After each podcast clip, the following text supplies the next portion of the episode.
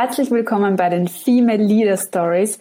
Heute im Karriere-Talk bei mir ist Gabriele Költringer. Sie ist Geschäftsführerin des FH Technikum Wiens und eine absolute Verfechterin von Frauen in Führungspositionen. Darüber werden wir heute mit ihr sprechen und wie sie es eigentlich geschafft hat, ihre Karriere aufzubauen, obwohl, wie sie sagt, sie erst später mit angefangen hat. Mit 40 hat sie gesagt, so, jetzt zeige ich aber den Leuten mal, was ich drauf habe und ihre Karriere hat voll durchgestartet. Da freue ich mich schon ganz speziell heute, Gabriele, mit dir über Vereinbarkeit, Familie und Beruf zu sprechen und all die Hindernisse, die du eigentlich auch schon überwunden hast und welche Tipps du für uns mitbringst. Herzlich willkommen. Danke, Katja. Ich freue mich auf unser Gespräch. Ja, ich mich auch. Vor allem, das ist immer Power of Networking. Wir haben uns auch kennengelernt, eigentlich durch ne, eine gemeinsame Bekannte. Und das finde ich immer super, wenn man auch, ja, füreinander sorgt. Frauen sorgen füreinander. Und ich glaube, da bist du die Erste, äh, die da sagt, ja, das mache ich, weil seit äh, heute hast du mir gerade erzählt, das FH Technikum Wien hat jetzt eine weibliche Rektorin auch. Und wir mussten ja unseren Interviewtermin einmal verschieben, weil du da voll mittendrin warst in dieser Besetzungsfrage. Wie ging, wie ging das vonstatten? Vielleicht magst du uns davon kurz einmal was erzählen. Ja, also ich freue mich riesig, dass das gelungen ist. Und du hast das richtig gesagt. Frauen müssen füreinander da sein. Also ich glaube, da haben wir jetzt schon, sehe ich Entwicklung, dass auch Frauen erkennen, wie wichtig die Frauennetzwerke sind und auch sich gegenseitig zu empfehlen und zu unterstützen. Weil das habe ich in der Vergangenheit ein bisschen vermisst und war auch ehrlich gesagt das Bewusstsein auch nicht so da, auch bei mir nicht. Das ist mittlerweile, glaube ich, schon bei vielen angekommen weil es werden Frauen nur in Führungspositionen kommen, ähm, in, in einer schnelleren Geschwindigkeit als in der Vergangenheit, wenn auch Frauen Frauen fördern. Und da habe ich jetzt eben das beste Beispiel, wie wichtig es ist, hier auch mit ein bisschen Nachdruck zum Glück zu kommen, dass eine mhm. Frau in eine Führungsposition, in eine, ich sage mal, in eine Führungsposition an sich ist nicht mehr so eine Seltenheit, aber die Nummer eins zu sein, ist eine Seltenheit. Ich glaube, das ist genau dieses Thema, was du auch äh, schon angesprochen hast. Du siehst es häufig. Die Nummer zwei, wenn die weiblich ist, ist überhaupt kein Thema. Aber die Nummer eins, das stoßt oft noch auf Widerstand. Woran liegt das deiner Meinung nach? Naja, weil das dann halt doch, ich glaube schon, dieses Abgeben der totalen Verantwortung der Männer ein Problem ist. Die Stellvertreterin, die Frau als Stellvertreterin wird sehr gerne genannt und auch ohne große Probleme von Männern auch empfohlen oder in diese Position gesetzt, weil da ist ja noch immer ein bisschen ein Schritt zur, zu dieser totalen äh, Macht ist jetzt ist so ein martialisches Wort, aber es ist de facto so. Diese mhm. Entscheidungsfreiheit, die man dann als Nummer eins hat, da haben halt dann Männer noch immer ein bisschen die Kontrolle mhm. und können dann am Ende doch noch immer entscheiden, was sie wollen und nicht, äh, wie es die Frau vielleicht machen würde oder die Stellvertreterin. Und da sehe ich jetzt die größten Herausforderungen. Also die Stellvertretung ist schon, das wird, da wird gerne eine Frau, um auch sozusagen zu zeigen, dass man modern ist, dass man divers aufgestellt ist, in so einem Duo oder Trio eine Frau drinnen zu haben, das ist schon, so, schon sehr salonfähig und auch in, in Leitungsfunktionen an sich, Abteilungsleitung, Teamleitung, das ist schon, hat sich schon etabliert. Aber jetzt glaube ich, muss man noch einmal Energie in die Nummer eins stecken. Und das schafft man in der Regel nur, wenn eine Frau dann auch mitentscheiden kann, dass eine Frau dann auch in die erste Reihe kommt. Mhm. Das, das ist ja genau die, Hürde, ja. Also bis dann Frauen dort sitzen, die dann entscheiden, dass andere Frauen mit äh, reinziehen, das ist ja auch genau dieser Knackpunkt, wo ich finde, wo wir uns jetzt gerade sehr stark bewegen. Also sehr viele Frauen haben es ja auch schon geschafft, so wie du, in die erste Reihe zu kommen, ja. Mit gewissen Hürden und dann ist es super wichtig, dass ihr, du, ja, ähm, auch dann andere Frauen supportet. Und ich finde, das Beispiel, das du jetzt genannt hast mit eurer Rektorin, ist einfach das beste Beispiel, wie aktiv du dich da eingesetzt hast dafür, dass sie die Chance bekommt, dort Rektorin zu werden und das eigentlich an einem sehr, einer sehr technischen Hochschule eigentlich auch wie dem, wie dem FA Technikum Wien. Ich glaube, das hat eine ganz starke Signalwirkung auch nochmal nach außen. Das ist nicht, ja, Sprachwissenschaften oder ähnliches, was eine weiblichere Domäne ist, sondern äh, eine technische, technische Hochschule. Ja, da ist es besonders wichtig, hier Role Models für jüngere Frauen und Schülerinnen und Studentinnen, die sich dann für ein Studium äh, entscheiden wollen, da auch Frauen vor den Vorhang zu holen. Ich habe es jetzt auch gesehen bei der BEST, haben wir online mitgemacht, da haben wir mhm. eine Studiengangsleiterin in Mechatronik Robotik. Das ist einfach ein anderer Eindruck. Wenn eine Frau als Studiengangsleiterin den Studiengang präsentiert, ist es auf einmal nicht mehr so technokratisch und ist schon einmal die Technik per se interessanter, dass eine Frau das auch verkörpert, sozusagen diese, diese nicht so eine, eine männliche Domäne, dass Technik eine männliche Domäne ist. Mhm. Und wir brauchen Frauen. Wir haben, viel, wir haben zu wenige Technikerinnen und Techniker und, und dieser weibliche Anteil fehlt. Mhm. Die Best war, glaube ich, noch nicht so lange her, aber habt ihr da schon, ähm, wie soll man sagen, Messungen auch gemacht, wie das sich auswirkt dann auch auf die Applikationen für das Studium? Wenn eine weiblich, eine, eine Studiengangsleiterin präsentiert, ja. nein, da bin ich gespannt, weil das ist eine ganz junge Kollegin auch, die erst seit letztem Jahr äh, Studiengangsleiterin ist. Und da bin ich jetzt neugierig, ob sich das auch auf die Bewerberinnen auswirkt. Ja, das ist nämlich dann, glaube ich, auch spannend zu messen. Ähm, hat ja. das einen Effekt äh, oder was hat hier in dem Aspekt auch einen Effekt, Mädchen und Frauen dafür zu begeistern, in die Technik ja. zu gehen? Aber ähm, klar ist, dass schon einmal diese Hemmschwelle ähm, gebrochen ist. Wenn eine, mhm. eine Frau äh, das präsentiert, etwas sehr Technisches, hat man als Mädchen oder als Frau schon einmal diese, diese, die Domäne ist für mich nichts, weil das ist so schwierig und ein Mann mhm. oder ein, ein Kollege, ein, ein Studienkollege oder ein, ein, ein, Schulkollege kann das sicher besser. Mhm. Mhm. Jetzt äh, hast du ja selber eine sehr verantwortungsvolle Position auch als Geschäftsführerin. Was würdest du sagen, tust du als Geschäftsführerin einer Bildungseinrichtung? Ja, hauptsächlich kümmere ich mich um Menschen. Das ist einmal die Hauptaufgabe. Das ist schön. Ja. Ähm, Talente zu entdecken, also auch was ich sehr viel, wo ich sehr viel Zeit investiere, ist in die Organisationsentwicklung zum einen, dass wir mhm. immer eine, also ein Ziel ist eine agile Organisation zu sein. Da, da muss man ständig an der Organisation arbeiten. Ähm, auch natürlich Effizienz ist ein Thema, dass man schnell reagieren kann. Aber die Ansprüche werden ja immer größer der Kunden, sage ich mal, der Studierenden, der User. Also die, Heute die, User im Digitalen.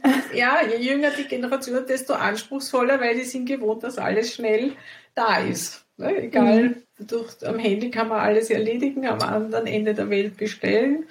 E-Learning. zwei Tagen. Und das äh, spiegelt sich auch natürlich an, am Lernen wieder. Wie, wie modern ist eine Bildungseinrichtung? Wie niedrigschwellig ist der Zugang zu Wissen? Wie einfach kann ich mir das aneignen? Da muss alles da. Es, es ist eine service mittlerweile auch eine Universität oder Hochschule oder Fachhochschule auch eine, muss einen sehr hohen Servicegrad auch haben.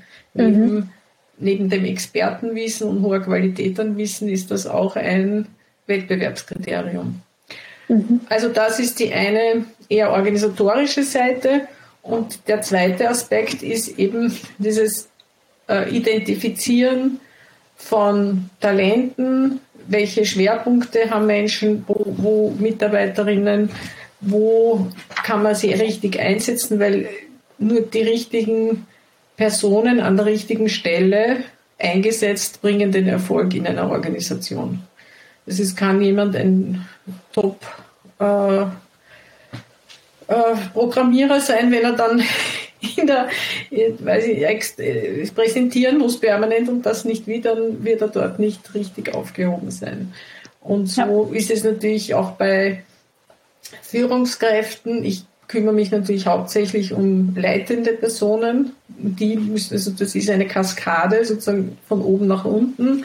Die, die nächste Ebene von mir, da müssen die Leute auch richtig wieder ihre Leute führen. Und da mhm. muss man halt auch immer ein bisschen justieren und Ziele setzen. Mein Prinzip ist fordern und fördern. Also schon auch wieder so Ziele setzen, die nicht ganz schnell zu erreichen sind, weil nur so entwickelt man sich weiter. Und ich habe einen hohen Anspruch und ich bin eigentlich nie wirklich ganz zufrieden. Also auch mit mir nicht.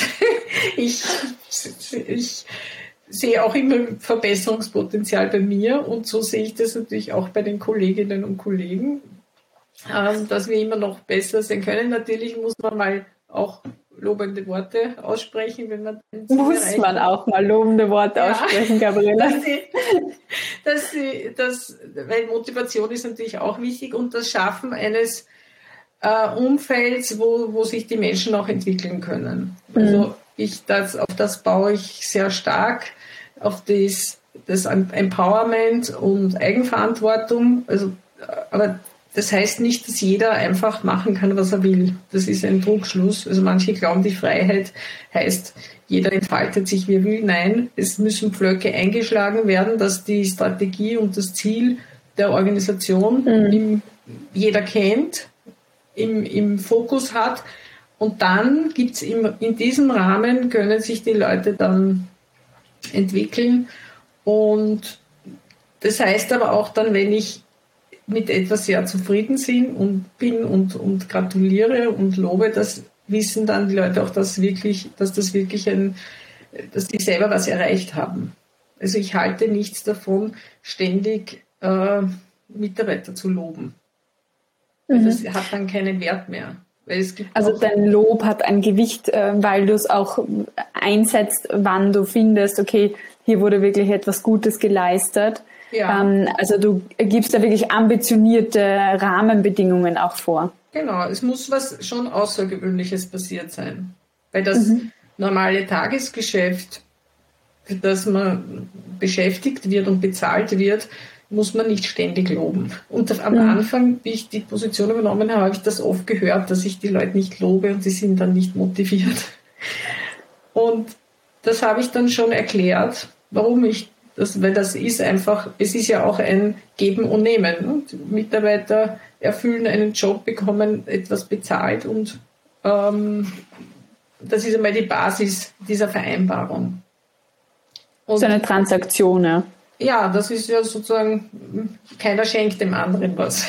Das ist einmal mhm. der Deal, wenn man einen, ein Arbeitsverhältnis eingeht miteinander. Und da werden bestimmte Grund, äh, Forderungen und oder Grundvoraussetzungen muss man mitbringen und bestimmte Ziele, die sozusagen im Dienstvertrag auch stehen, sind täglich zu, abzuarbeiten und zu erreichen.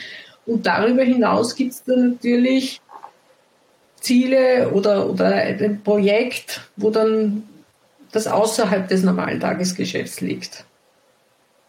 Und da oder wenn dann am Jahresende das Ganze, die, das Ergebnis gut ist, dann gibt es natürlich auch für all dann, dann, ich bin auch der Meinung, man muss auch feiern. Also wer viel arbeitet, muss auch feiern. Wir haben, machen dann auch sehr schöne, aufwendige Weihnachtsfeiern oder Sommerfest. Mhm. Das ist dann auch ein Dankeschön an die Mitarbeiterinnen. Und das wirklich, das lassen wir uns dann auch was kosten und ist auch was ganz Besonderes. Ja, also dein Ansatz ist da wirklich ähm, auch größere Sachen eben gemeinsam dann zu feiern und, und wertzuschätzen von deiner Leadership-Attitude und die, die Basics, die müssen einfach stimmen im Job. Ähm, genau. Das ist die Grundvoraussetzung. Also ich kann mir vorstellen, dass das sehr anspruchsvoll ist, auch für dich zu arbeiten, Gabriele, dass man dich da mal kennenlernen äh, muss als Leaderin. Was würdest du denn sagen, sind so deine Grundwerte auch als, als Leaderin? Respekt, die, ähm, dann direktes Feedback, also auch Feedback geben, Feedback nehmen, das trifft auch auf mich zu, also Feedback annehmen. Ähm, und Verantwortung. Also diese Fürsorgepflicht und Sorgfaltspflicht, die man hat als Geschäftsführerin, dass man die auch ernst nimmt. Mhm. Also man hat auch die Verantwortung, dass den Menschen gut geht, also dass man sie nicht überfordert, dass man auch für jede Person das Richtige findet und auch die, die ähm, den Mut hat zu sagen, das passt jetzt auch nicht. Das ist auch ein ganz wichtiges Kriterium für Leadership, auch zu sagen, du bist in der Rolle nicht das Richtige, wir müssen uns trennen. Oder wir finden was anderes in der Organisation. Das ist ganz wichtig. Ähm, es gibt nicht immer nur Good News. Mhm, definitiv nicht, ja.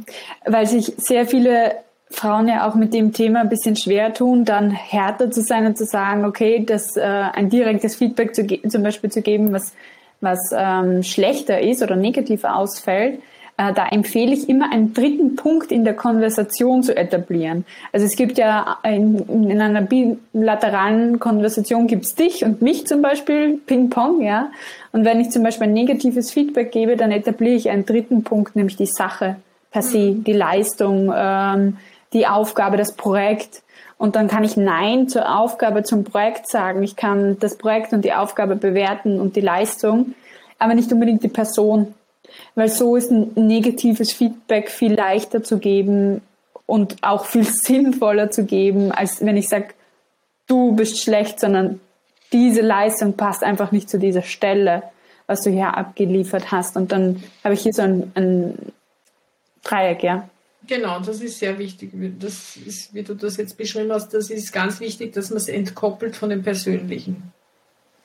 Und, und sozusagen die Sache die, die Sache bespricht und nicht die Person, das, das Persönliche.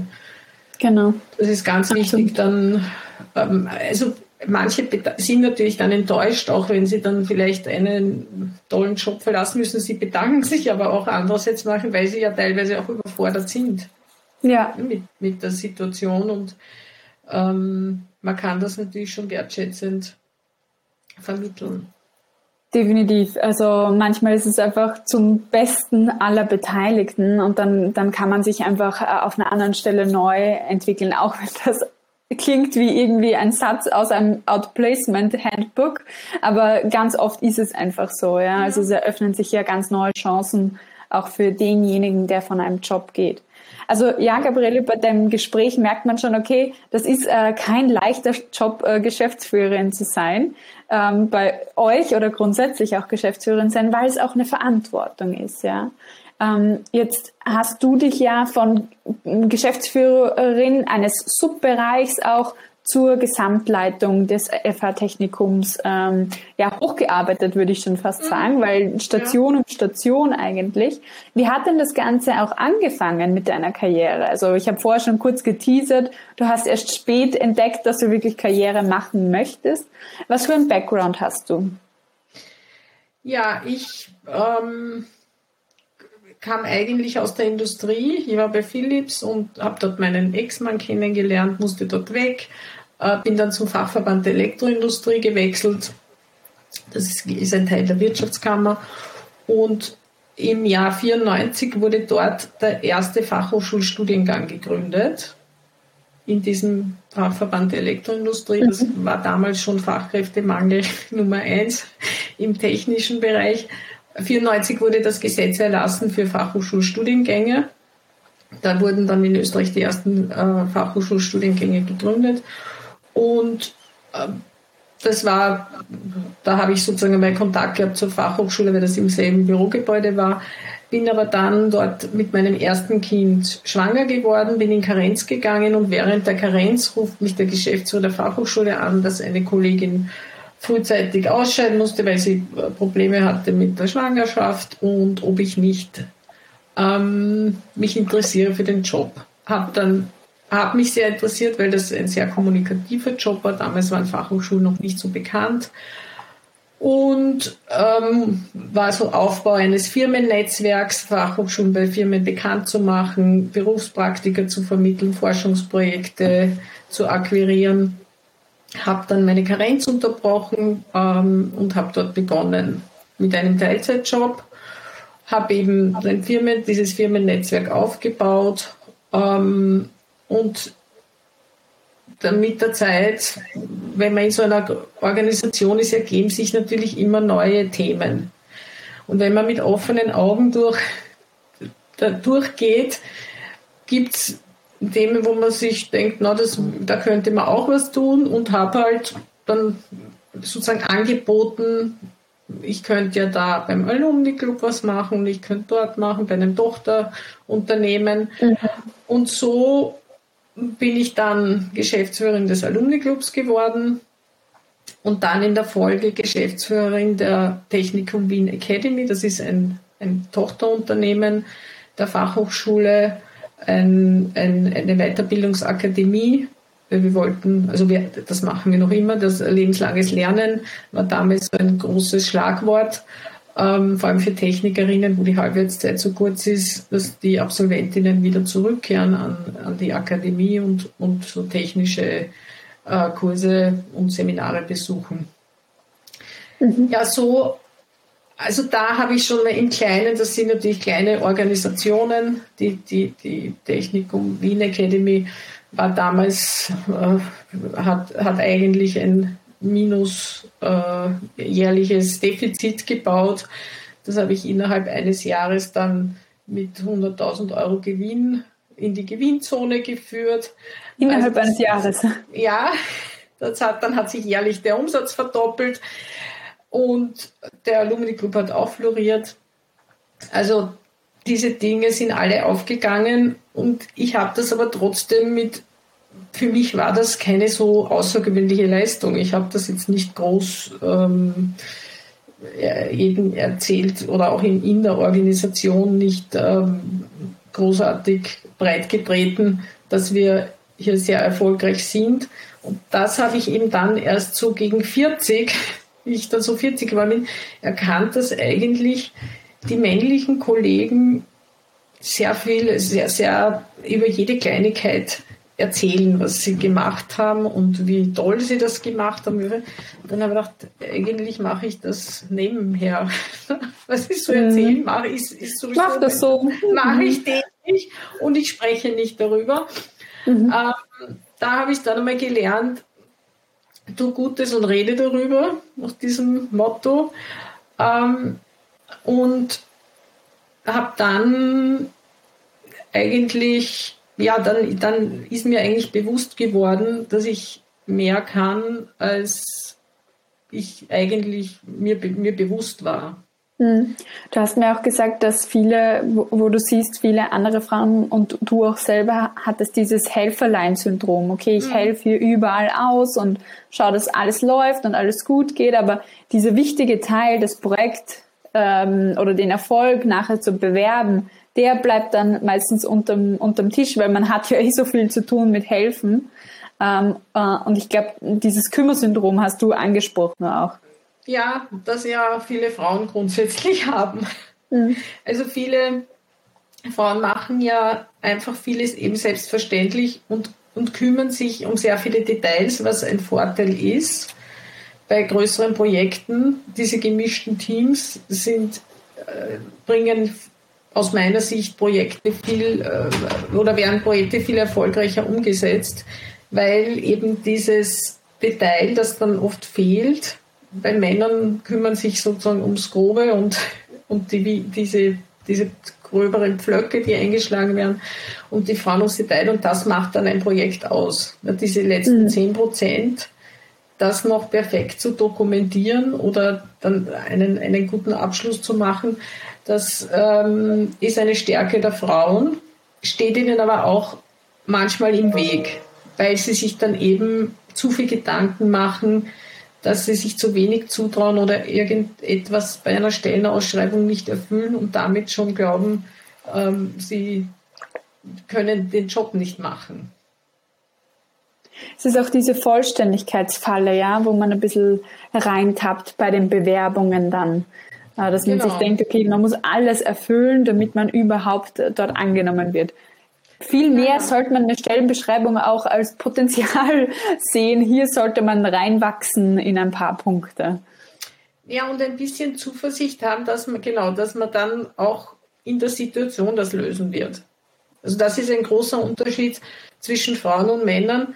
Männer kriegen ein Jobangebot, erfüllen 60 Prozent, sagen, ja, super, mache ich sofort. Eine Frau erfüllt 80 Prozent und sagt, ui, die, oder 90 Prozent, also die 10 Prozent äh, kann ich nicht, das, ich kann den Job nicht machen und habe Angst. Also dieses Vertrauen, dass man dann eben, dass man sich das aneignet, dass man vielleicht auch improvisieren kann und dass man nicht alles perfekt können muss, um vor allem einen Führungsjob zu machen, mhm. muss man fachlich nicht alles perfekt beherrschen. Das schafft man gar nicht. Mhm. Ist ja auch äh, ein wesentlicher Anteil eines Führungsjobs, ist ja auch tatsächlich führen und nicht nur jetzt fachliche Aufgaben zu erledigen. Und ganz naturgemäß weiß ich als Führungskraft nicht alles so im Detail wie Mitarbeiterinnen. Ähm, genau. Das hat die Sache bringt die Sache mit sich. Und da muss man schon ein bisschen lernen, mit teilweise Ambiguität äh, zu leben, dass man sagt, okay, ich möchte es beurteilen können, wie die Qualität der Arbeit ist, aber ich muss es nicht alles im Detail verstehen. Und ich glaube, das ist einfach die Grätsche, vor der sich sehr viele fürchten, auch wenn sie in die Führungsposition gehen, dass sie sagen, okay, ich muss alles verstehen, was der Mitarbeiter, Mitarbeiterin macht, um ihn auch beurteilen, bewerten, entwickeln zu können. Aber da gibt's ganz andere Sachen, wie man das auch machen kann. Wie hast du es empfunden, als du in deine erste Führungsposition gekommen bist? War das als Geschäftsführerin vom Alumni Club oder auch von der Akademie, wo du dann das erste Mal Führungsverantwortung hattest?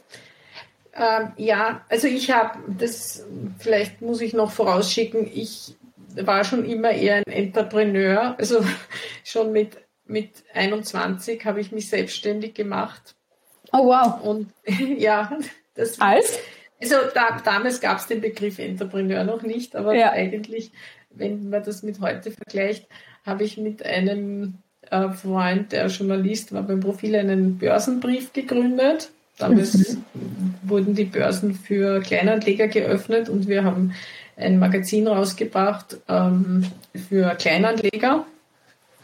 Cool. Da habe ich den das, also das, dieses Unternehmertum und Selbstständigkeit hat, ist mir schon immer gelegen. Also das, und dann habe ich ähm, zusätzlich ein, ein Lokal betrieben, ein Restaurant, Bar-Restaurant. Ein Restaurant, zu, ja, parallel zum Börsenbrief. Genau, ich habe damals so den Traum gehabt, ich habe verschiedene Standbeine und baue so ein Imperium auf. Und da habe ich schon sozusagen mit, da war ich, da war ich 23 und hatte damals schon Mitarbeiter zu führen. Oh also wow, okay. Küchenpersonal und Service. Und ja, ich habe mich da halt reingeworfen, habe einen Kredit aufgenommen für die Ablöse und das ist dann auch recht gut gegangen. Also das war dann recht erfolgreich, aber nach drei Jahren habe ich das dann verkauft, meinen Anteil, weil ich wollte nicht mehr so in, in, am Abend arbeiten. Und es ist sehr, es zehrt sehr die Gastronomie, wenn man, wenn man da erfolgreich sein will, muss man sich wirklich reinhängen. Und bin eben da. Ich erfahre immer wieder Neues über meine Gäste direkt im Interview. Ich finde das ja super spannend. Ich möchte noch ein, zwei Fragen dazu vielleicht stellen, weil ja. Äh, viele überlegen sich ja auch etwas zu gründen, auch aus einem Angestelltenverhältnis heraus. Du hast es schon sehr jung gemacht. Wie hast du das damals empfunden, eben dieses finanzielle Risiko, auch des Kredits auf dich, auf dich zu nehmen? Gar nicht. Also ich habe ich hab an das geglaubt und ich war überzeugt, dass das gut laufen wird. Mhm. Und diesen Optimismus habe ich ja noch immer. Also ich habe sehr viele Visionen immer, wo es hingehen soll. Und ich bin, bei mir ist das Glas immer halb voll, nie halb leer. Und ich glaube immer daran, dass es funktionieren wird. Und wenn nicht, auch wenn einmal vielleicht der, der Weg ein bisschen steiniger ist oder, oder man ein bisschen abweichen muss, äh, disponiert man um. Und mhm und geht halt einen, einen anderen Weg weiter, als er ursprünglich geplant war. Also ich bin sehr lösungsorientiert und, und problemlösungsorientiert, ähm, weil ich glaube dann an diese Sache und dann hänge ich halt auch mein ganzes Herzblut hinein. Also das ist schon eine wichtige Eigenschaft, glaube ich auch, von erfolgreichen Liedern, dass man das mit einer wirklichen Leidenschaft macht. Mhm. Und, ja, die Leidenschaft, die Visionen. Dass man dafür brennt. Mhm. Sonst tut man sich, weil es ist, es ist zehrt ja auch, ne? man ist da schon sehr gefordert, weil, weil ja auch persönliche, viele persönliche Themen, persönliche Schicksale, man, man ist nicht immer der Good Guy, äh, man muss auch damit leben, dass man dann, das ist auch in einer großen Organisation immer so, egal wie gut man was macht, wird es auch Kritiker geben. Also ja. Das, mit dem muss man leben. Es ist man, man investiert schon viel Zeit und viel Emotion auch in, in diesen Job. Mehr wie gehst du damit um? Ein 9-to-5-Job. Ja, wie gehst du damit um, wenn du eine Entscheidung triffst und du weißt ganz genau, okay, die eine Seite äh, wird das jetzt nicht verstehen und dann macht es sich unpopulär. Äh, und gerade wenn du so viel Herzblut äh, sowieso reinsteckst, so viel Energie, so viel Zeit und dann im Endeffekt hassen sich die Menschen, ja, hassen ist vielleicht ein übertriebenes Wort, aber finden es nicht gut, was du hier entschieden hast. Was hilft dir da persönlich? Naja, schon die, ich brauche schon Argumente und eine klare Linie, warum ich das mache. Also nur einfach entscheiden, weil ja. man jetzt gerade so lustig ist, das geht nicht. Also es muss schon eine Strategie dahinter stehen, äh, dass die, die, diese Entscheidung rechtfertigt. Also auch die Begründung, die du dann geben kannst. Genau, weil die Menschen müssen, müssen schon verstehen, warum man das macht. Es kann dann noch immer sein, dass jemand sagt, das will ich aber so nicht oder ist ein Blödsinn so und das E-Learning äh, verschlechtert die Qualität. Diese Meinung können noch immer die, die Mitarbeiterinnen haben. Aber wenn diese Entscheidung getroffen wurde, dass wir in die Richtung gehen, dann gehen wir in die Richtung und dann hat das halt Konsequenzen, die manche dann mittragen und manche nicht. Man, und das, man findet ja dann auch immer Personen, die es toll finden. Und mhm. da gibt es dann, da, wie wir schon am Anfang gesagt haben, es gibt dann auch Personen, die nicht mitgehen und die finden das dann nicht mehr attraktiv oder für die ist der Arbeitsplatz nicht mehr der richtige, da muss man sich dann auch trennen. Ja, ja. Also Aber da, wichtig ist, hinter dieser Entscheidung zu stehen. Ja, definitiv. Und äh, für sich selber auch konsequent dann zu bleiben, auf einer Linie sozusagen. Genau. Und natürlich in kleinen Schritten, man muss schon die Schritte auch beobachten, geht es eh in die Richtung, die man wollte und nicht, ich, ich bin auch eine, die dann Fehler zu, oder, oder auch einsehe, dass vielleicht die Entscheidung nicht so ideal war und wir gehen wieder zurück. Das mhm. kann auch passieren. Mhm. Mhm. Also wenn ich merke, das geht jetzt nicht so auf und, und wie ich mir das vorgestellt habe, bin ich auch die Erste, die das zugibt. Ja. Und, und auch, ich spreche halt auch sehr offen darüber, was ich mir denke, warum das so ist und höre mir auch verschiedene Meinungen an. Das ist auch wichtig. Diese, die sich von unterschiedlichen Seiten, bevor man eine Entscheidung trifft, auch unterschiedliche Sichtweisen anzuhören. Mhm. Und dann eine Entscheidung zu treffen. Also du lässt dich da auch dann beraten von deinen Mitarbeiterinnen? Ja, ich, ich horche mir immer von mehr, verschiedenen Ecken und Seiten die, die Meinung zu einem Thema an und dann überlege ich wohlweislich, was in, in welche Richtung es gehen soll. Mhm. Und natürlich gibt es, man muss auch dazu stehen, dass manche Entscheidungen dann vielleicht nicht die richtigen sind. Die Größe muss man auch haben. Definitiv, ja. Also dann kann man ja auch für sich selber ganz viel mitnehmen wieder für die nächste Entscheidung. Nur wenn man sich eben eingesteht, wenn man drüber hinweg faked oder ähnliches, dann wird man auch nicht wachsen an der Entscheidung und im Endeffekt hat es dann keinen Gewinn für die Zukunft. Aber es ist eine gewisse Größe dann zu sagen, ja, das war eine falsche Einschätzung. Ja, ja äh, aber das ist auch in unserem Leitbild ein wichtiger Punkt, der mir sehr wichtig ist, ist Fehlerkultur. Also auch Fehler werden gemacht, um daraus zu lernen. Man sollte sie halt nicht wiederholen, dieselben mhm. Fehler. Aber nur so durch Kritik und durch Fehler lernt man ja. Mhm. Da kommt dann die Entrepreneurin äh, durch Fail ja. fast, but not twice. Definitiv. Ja. Genau. Jetzt sind wir da ein bisschen schnell äh, drüber gesprungen über deinen Karriereweg. Da habe ich noch ein paar Fragen dazu. Also gerade speziell die Situation, ähm, als du dann erkannt hast, dass du auch Karriere machen möchtest. Ja, da hast du äh, ja auch gesagt, da war dieser Moment, wo du dich selber vorgeschlagen hast, auch als Geschäftsführerin für die Academy. Mhm. Und ich glaube, das ist eine ganz äh, häufige Hürde auch hier zu sagen und, und die Hand zu heben und zu sagen, ja, ich möchte dieses Projekt machen, ich möchte diese Stelle haben. Auch wenn mich kein anderer vorschlägt, dann schlage ich mich halt selber vor. Ähm, wie ist es dir damals gegangen und, und welche Fähigkeit hat dich eigentlich auch dazu gebracht, das zu machen? Also das ist ein ganz wichtiger Punkt. Wenn ich in meinem Leben darauf gewartet hätte, dass mir jemand einen Job vorschlägt, wäre ich nicht dort, wo ich jetzt bin. Ja, ja. ganz wichtige selber, Message. Ja, ganz wichtig. Selber, sozusagen, man kann schon Glück auch abzwingen, indem man sich eben ins Spiel bringt und indem man Interesse bekundet. Und jeder Führungskraft, jeder Chef und jede Chefin freut sich über proaktive Mitarbeiterinnen.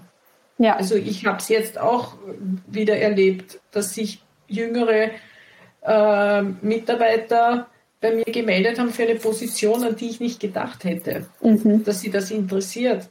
Ja. Und, haben, und beide haben die Position dann bekommen. Also wow. weil sie dann die, die richtigen waren, weil sie die, die sich dann sozusagen diesen inneren Schweinehund äh, überwinden und sich ähm, dafür melden, ähm, sind dann ja auch die, die wirklich dafür brennen. Mhm. Weil die sagen, ja, ich will das tatsächlich, ich melde mich proaktiv. Ja, weil das ist ja jetzt nicht so einfach, weil man sitzt ja jetzt nicht irgendwo mit Freunden und sagt, ah, ich, mich würde das jetzt interessieren. da ist es ja ganz einfach. Das ist ja schon, das war auch für mich damals sozusagen diesen richtigen Moment, ab dem Zeitpunkt, wo ich mir gedacht habe, na, ich könnte das eigentlich machen und ich würde es besser machen als meine Vorgänger oder, oder ich würde da ich habe ich hab Ideen, wie man das, das, man muss natürlich schon mit einem Vorschlag irgendwie kommen oder einer Idee, mhm. wie man es machen würde. Warum ist man die richtige Person? In, dann, dann muss man sich schon Gedanken machen und nicht nur einfach hier schreien. Ähm, und ab dem Zeitpunkt, wo ich mir gedacht habe, ich kann es besser oder ich biete einen Mehrwert für diese Position, habe ich dann halt meinen Mut zusammengerissen und meinem damaligen Chef gesagt, dass ich würde dafür bereit sein. Mhm. Ich glaube, ähm, bei dem Gedanken ertappen wir uns ja auch häufig zu sagen, okay, ich glaube, ich könnte das besser machen und dann aber die Taten folgen zu lassen, das ist, glaube ich, ganz entscheidend. Also nicht aufregen über irgendeinen Vorgänger oder zu sagen, ja, okay, schaut euch an, was der tut und da, da, da. Aus dieser billigen zweiten Reihe kann jeder äh, laut motzen, würde ich sagen, aber dann wirklich den Schritt zu machen und zu sagen, ja, und ich versuch's. Ich glaube an mich selber und ich habe eben gute Vorschläge einzubringen und ich mach's. Ja? ja. Und wenn es nichts ist, dann ist halt nichts, ja. Ja. Also man hat ja nichts zu verlieren, außer dass man es probiert hat und vielleicht dann letztendlich, ich meine, bei mir ist es jetzt immer aufgegangen und es ist immer gut geworden, aber natürlich gibt es vielleicht auch dann Jobs, wo es dann nicht so gut läuft, aber das ist auch okay. Aus dem lernt man dann ja auch für, einen, für den weiteren Lebensweg. Also man macht ja nichts nie umsonst. Es hat alles ja. immer einen Sinn. Ja, jede Lernerfahrung nimmt man im Endeffekt äh, mit in einen anderen Job und man weiß nie, ehrlich gesagt, in der Situation, wozu es denn gut sein könnte. Das sieht man dann oft erst im Nachhinein. Ähm, genau. Erst heute ähm, habe ich mir ausgerechnet, wie wertvoll eigentlich Zeit ist und ich glaube, weil du auch gesagt hast, wir haben ja nichts zu verlieren. Wir haben tatsächlich nichts zu verlieren, vor allem keine einzige Minute zu verschwenden, wenn wir bei einer Lebenserwartung von 85 Jahren was Frauen durchaus haben, ähm, nicht einmal 45 Millionen Minuten haben zu leben. Mhm. Und im Jahr sind es nicht mal, also sind es eine halbe Million äh, Minuten zu leben. Eine halbe Min Million Minuten ist nicht so viel. 500.000 Minuten is not many, ja. Also ja. das kann man sich wirklich überlegen. Ähm, nehme ich diese Chance und, und setze vielleicht ein Jahr ähm, dran, es zu versuchen und zu, zu tun, oder warte ich ein Jahr und verschwende diese Zeit vielleicht, wo ich mich mhm. schon weiterentwickeln hätte können. Mhm. Ja, so ist es. Und man, man, entwickelt sich ja auch nicht, indem man nur immer äh, erzählt, was man machen könnte, theoretisch. Ne? Wenn, ja. man, wenn man könnte, würde man vielleicht das machen, aber man hat ja die Chance nicht. Ne? Man muss dann schauen, dass man zu dieser Chance kommt. Ja. Und das Erst auch in der Tat umsetzen. Und dann kann man es erstens beweisen, dass man es kann und, und dann entwickelt man sich erst weiter. Mhm. Ich habe es gestern geschrieben äh, auf LinkedIn, ähm, die Welt bezahlt dich nicht für dein Wissen, sondern für dein Tun. Das heißt, du musst es schon auch anwenden, was du weißt und nicht darüber sprechen, sondern auch mal tun und Ergebnisse erzielen. Und ich glaube, das hast du dann allen bewiesen, dass du gute Ergebnisse erzielen kannst und dementsprechend bist du auch immer weiter aufgestiegen in der Organisation. Ja, und aber die Herausforderungen enden ja nicht mit der Funktion. Wir mhm. haben jedes Jahr neue Herausforderungen. Also von dem muss man sich halt auch verabschieden, dass man dann was erreicht hat und das bleibt so. Mhm. Das passiert nicht. Ja. Man ist ja. Jeden Tag äh, immer und jedes Jahr immer wieder gefordert mit neuen Zielen, mit neuen mit Veränderungen. Also diese Veränderungswilligkeit ist halt auch sehr wichtig, um dran zu bleiben und, und diese, dieser ständige Verbesserungswille oder Veränderungswille ist heutzutage in unserer schnelllebigen Zeit essentiell.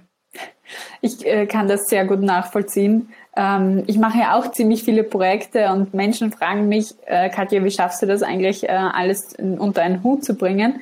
Und äh, manchmal in so stillen Momenten denke ich mir so, was mache ich hier eigentlich, um mich selber da immer so weiter zu pushen? Also manchmal würde ich mir denken, ja, wie schön wäre es nicht mal auf einem gleichen Level ein Jahr lang zu bleiben und sich nicht immer so aus der Komfortzone heraus zu bewegen. Aber genauso wie du sagst, sehe ich es auch. Also jeder, jede gelöste Challenge bringt eigentlich die nächstgrößere Challenge mit, die du lösen darfst dann, ja. Also es gibt niemanden, der kein Problem hat.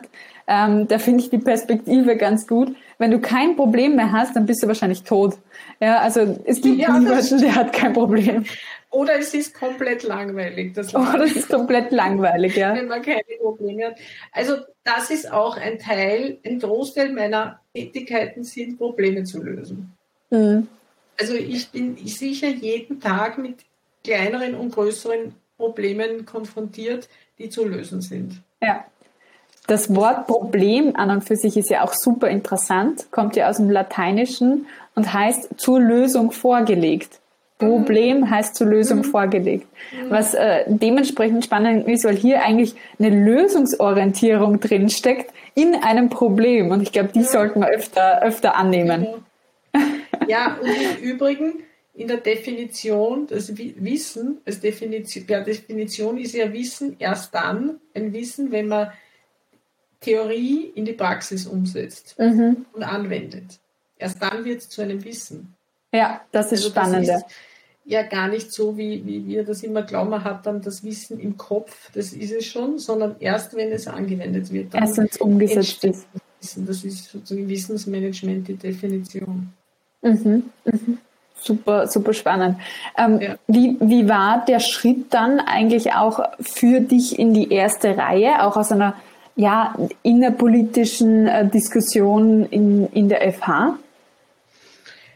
Also, das war irgendwie, also der Schritt in die erste Reihe war nicht schwierig für mich, weil ich kannte die Organisation. Ich bin ja dort jetzt mittlerweile 20 Jahre. Ich kannte ja, ja die Organisation schon sehr gut und hatte schon 100 Ideen, was alles oder Notwendigkeiten, auch was alles zu ändern ist, wo es hingehen soll. Ich hatte wirklich ein klares Bild im Kopf, was man an Potenzialen heben kann, was so brachgelegen ist über die Jahre, mhm. ähm, weil das einfach, weil die handelnden Personen haben sich da schon meiner Meinung nach ein bisschen zurückgelehnt und wir haben schon so viel erreicht und jetzt passt. Und habe in diese Transformation in diese digitale Welt und, und dieses Potenzial zu heben und zu skalieren ähm, in vielen Bereichen, das habe ich so vor mir gesehen und habe sofort, wie ich dann, also ich hatte dann ein Hearing zu bestehen und wurde dann bestätigt, habe übrigens das aber auch einem Mann zu verdanken, das möchte ich schon hervorheben. Mhm. Es ist nicht so, dass nur Frauen Frauen fördern, Also es gibt schon auch Männer, die das Potenzial in Frauen sehen und die dann auch fördern. Ähm, aber an der Stelle möchte ich auch sagen, dass man immer jemanden braucht, der den unterstützt. Ja. Nur mit guter Arbeit also, alleine geht es nicht. Innerhalb der Organisation jemanden zu haben, der häufig vielleicht sogar schon auf einer höheren Position ist, der das ja, Potenzial dann, auch sieht. Genau, im Aufsichtsrat oder in, in dort, wo halt wo entschieden wird. In mhm. dem Gremium, wo entschieden wird, braucht man jemanden, der an einem glaubt. Und das sind natürlich auch, gibt es natürlich auch Männer, die, es sind ja hauptsächlich Männer in diesen Aufsichtsratsgremien oder Vorstandsebenen. Und da gibt es schon ein paar positive Personen, die man hervorheben kann, die, die sich das auch, die dann auch sehen, wenn eine Frau einen guten Job macht, dass sie das, dass, dass es sie dann auch unterstützt. Muss auch diese Männer geben, weil sonst geht es ja nicht weiter. Ähm, wie du ja, sagst, ja. weil sehr viele Machtpositionen ja nach wie vor äh, von Männern besetzt sind und deswegen braucht es diese Male Supporter auch, ähm, die einen da unterstützen. Eine wichtige Frage an der Stelle ist aber auch immer, wie kommt man denn zu so einem Supporter? Naja, durch, durch das Tun. Ne? Also wenn man sozusagen, also man muss, was ich eingangs gesagt habe, natürlich schon sich auch ein bisschen strategisch aufstellen und, mhm. und an der richtigen Stelle auch das Richtige sagen oder das zeigen, was passiert ist oder, oder dann auch bei einem Projekt oder bei einem guten Ergebnis auch klar machen, dass man da beteiligt war oder was man dort gemacht hat. Weil sonst fällt man natürlich nie auf. Ja. Dass das oder bei auch kann auch bei irgendeinem Event sein, dass man ins Gespräch kommt und, und dort also man muss schon selber was tun. Dieses, man wird da entdeckt, so ähm, als Funktioniert im seltensten Fall. Funktioniert nicht. Ja ja. meistens nicht so gut. Also durch einen Vortrag, durch, durch Aktionen macht man natürlich auf sich aufmerksam. Mhm. Und das gehört ja aber auch dann zur Führungskraft oder zu Leadership. Man kann ja nicht ein Mauerblümchen sein und entdeckt werden und dann erwarten, dass man plötzlich die tolle äh, Performance hinlegt. Also mhm. das ist ja dann schon, damit steht ja im engen Zusammenhang. Man muss sich dass man ja, danach auch die Fähigkeit ja hat. Äh, extrovertiert äh, sein, weil sonst äh, wird es schwierig in einer Führungsposition, wenn man sich da nichts äh, sagen traut.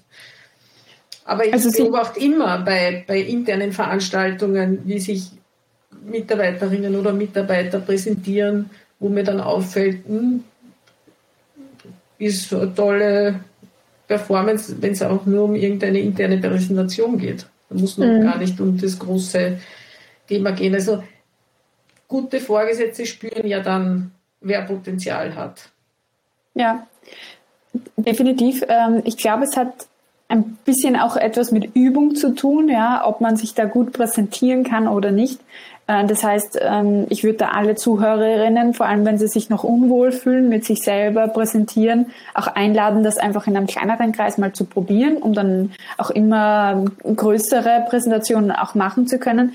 Denn ich glaube, es hat nicht unbedingt nur was mit extrovertiert oder introvertiert zu tun, ähm, wie man dann auch netzwerken kann in der Organisation vor allem in bilateralen Gesprächen oder in kleineren Runden performen introvertierte Menschen auch sehr, sehr gut, um hier engere Kontakte zu knüpfen. Es braucht vielleicht einfach eine unterschiedliche Strategie auch, um sich selber zu positionieren. Die einen stehen natürlich gern vor einem Vortrag von, von 100 Leuten auf der Bühne und präsentieren ihr Projekt der ganzen Firma und jemand anderer knüpft vielleicht beim Lunch eher einen guten Kontakt. Natürlich, das kann bei einem Event, das kann aber auch bei einem kleinen Meeting sein, dass jemand dann durch Aussagen, durch sehr kompetente Aussagen auf sich aufmerksam macht. Mhm. Das muss jetzt nicht die Rampensau sein.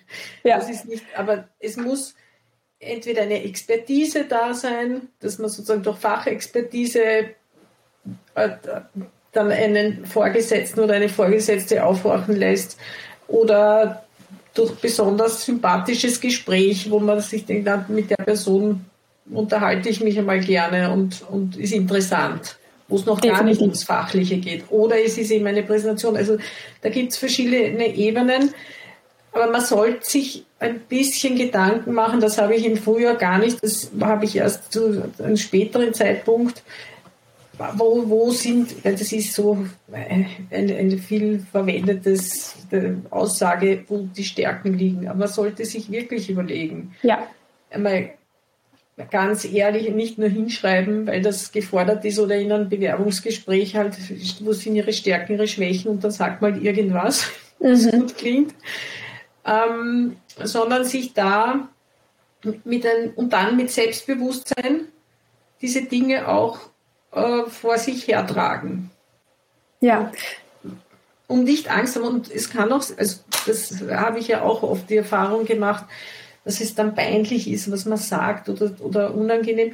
Ja, das kann auch einmal sein. Aber man hat sich getraut und man, man kommt dann über diese Hürde und beim nächsten Mal ist es nicht mehr peinlich.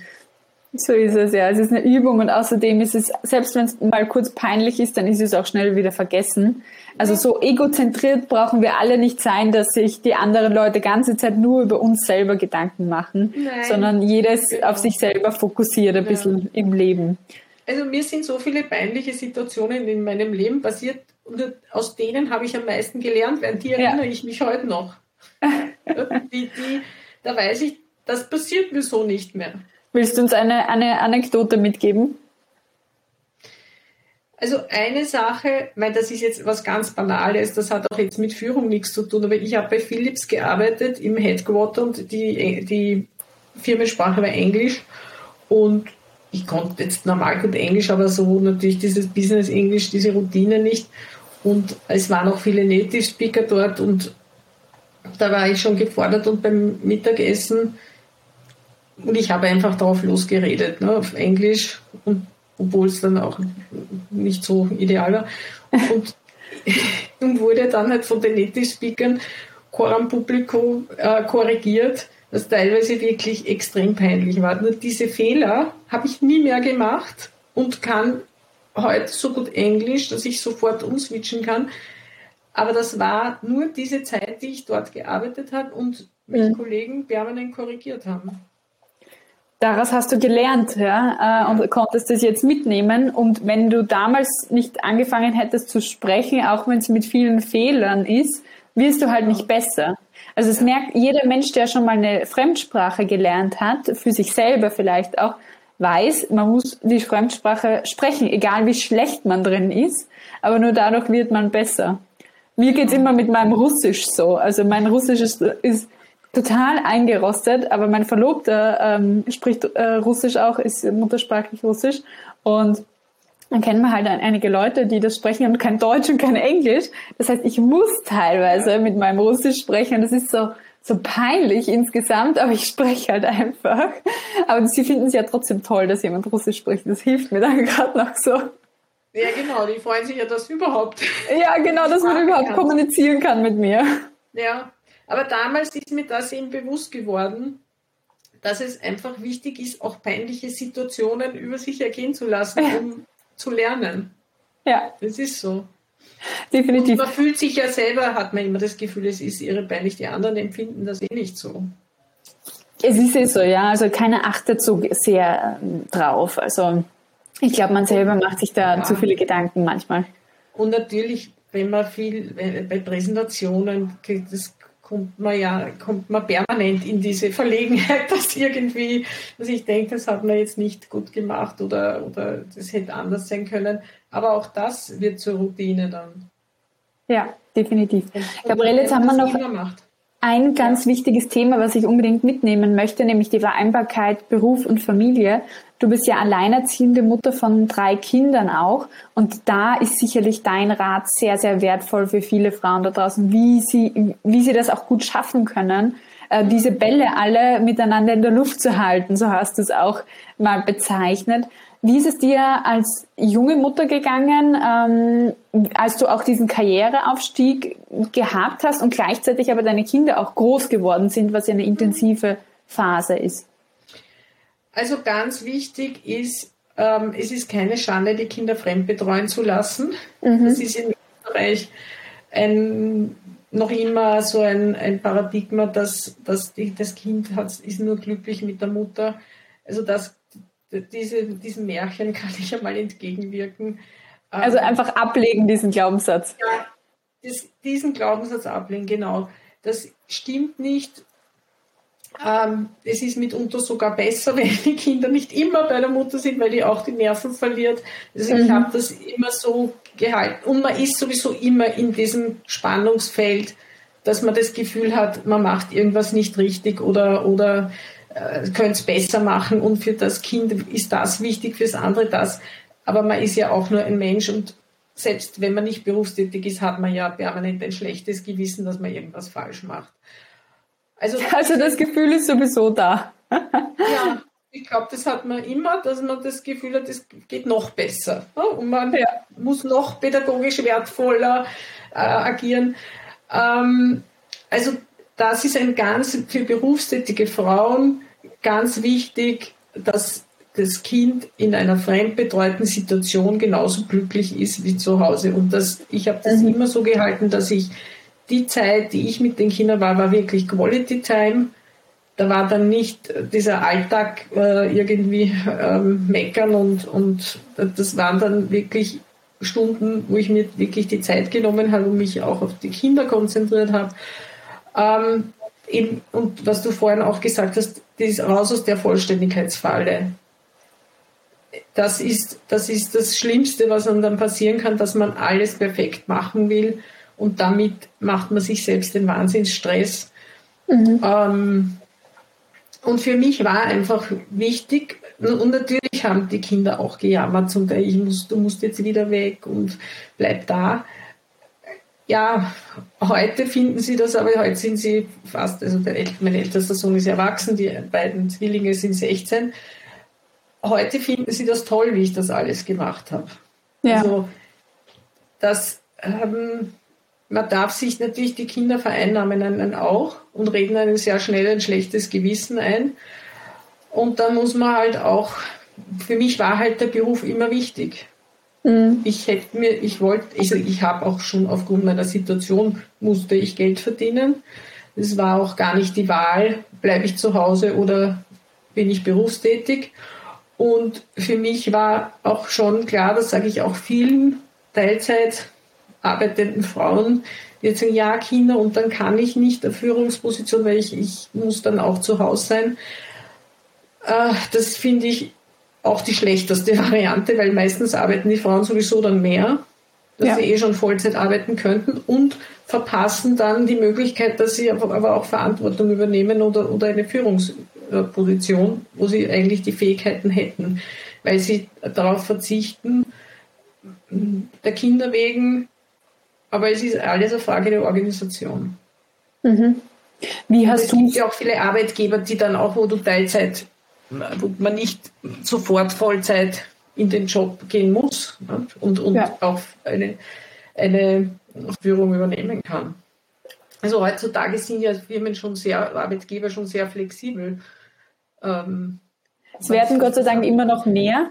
Ähm, allerdings kenne ich genug meiner Klientinnen auch, die genau mit dem Thema eigentlich kommen. Sie waren vorher in einer leitenden Position, haben schon ihr Team geführt und ähnliches und wollen jetzt aber 20, 30 Stunden arbeiten nach der Karenz. Ähm, und es ist ganz, ganz schwierig für sie dann dort ähm, irgendwo wieder anzudocken.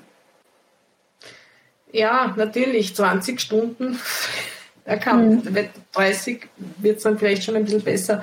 Aber ich sage nur, man muss, und das sind ja nicht so viele Jahre, also ich glaube nicht, dass dieser Gedanke, dass man deswegen die Kinder vernachlässigt, von dem muss man sich trennen.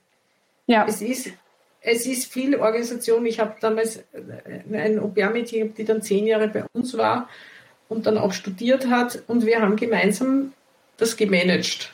Mhm. Und die Kinder sind glücklich und, und machen ihre Sachen, sind zielstrebig, also sind auch selbstständiger, weil sie nicht die ganze Zeit umsorgt worden sind und behütet und sondern mussten halt auch aus der Situation heraus manche Dinge selber erledigen. Wo ich gesagt, haben wir vorher schon nicht. über Wachstum, Wachstum gesprochen. Das ist auch eine Form von Wachstum natürlich ja. ähm, für den eigenen Nachwuchs und für die Kinder.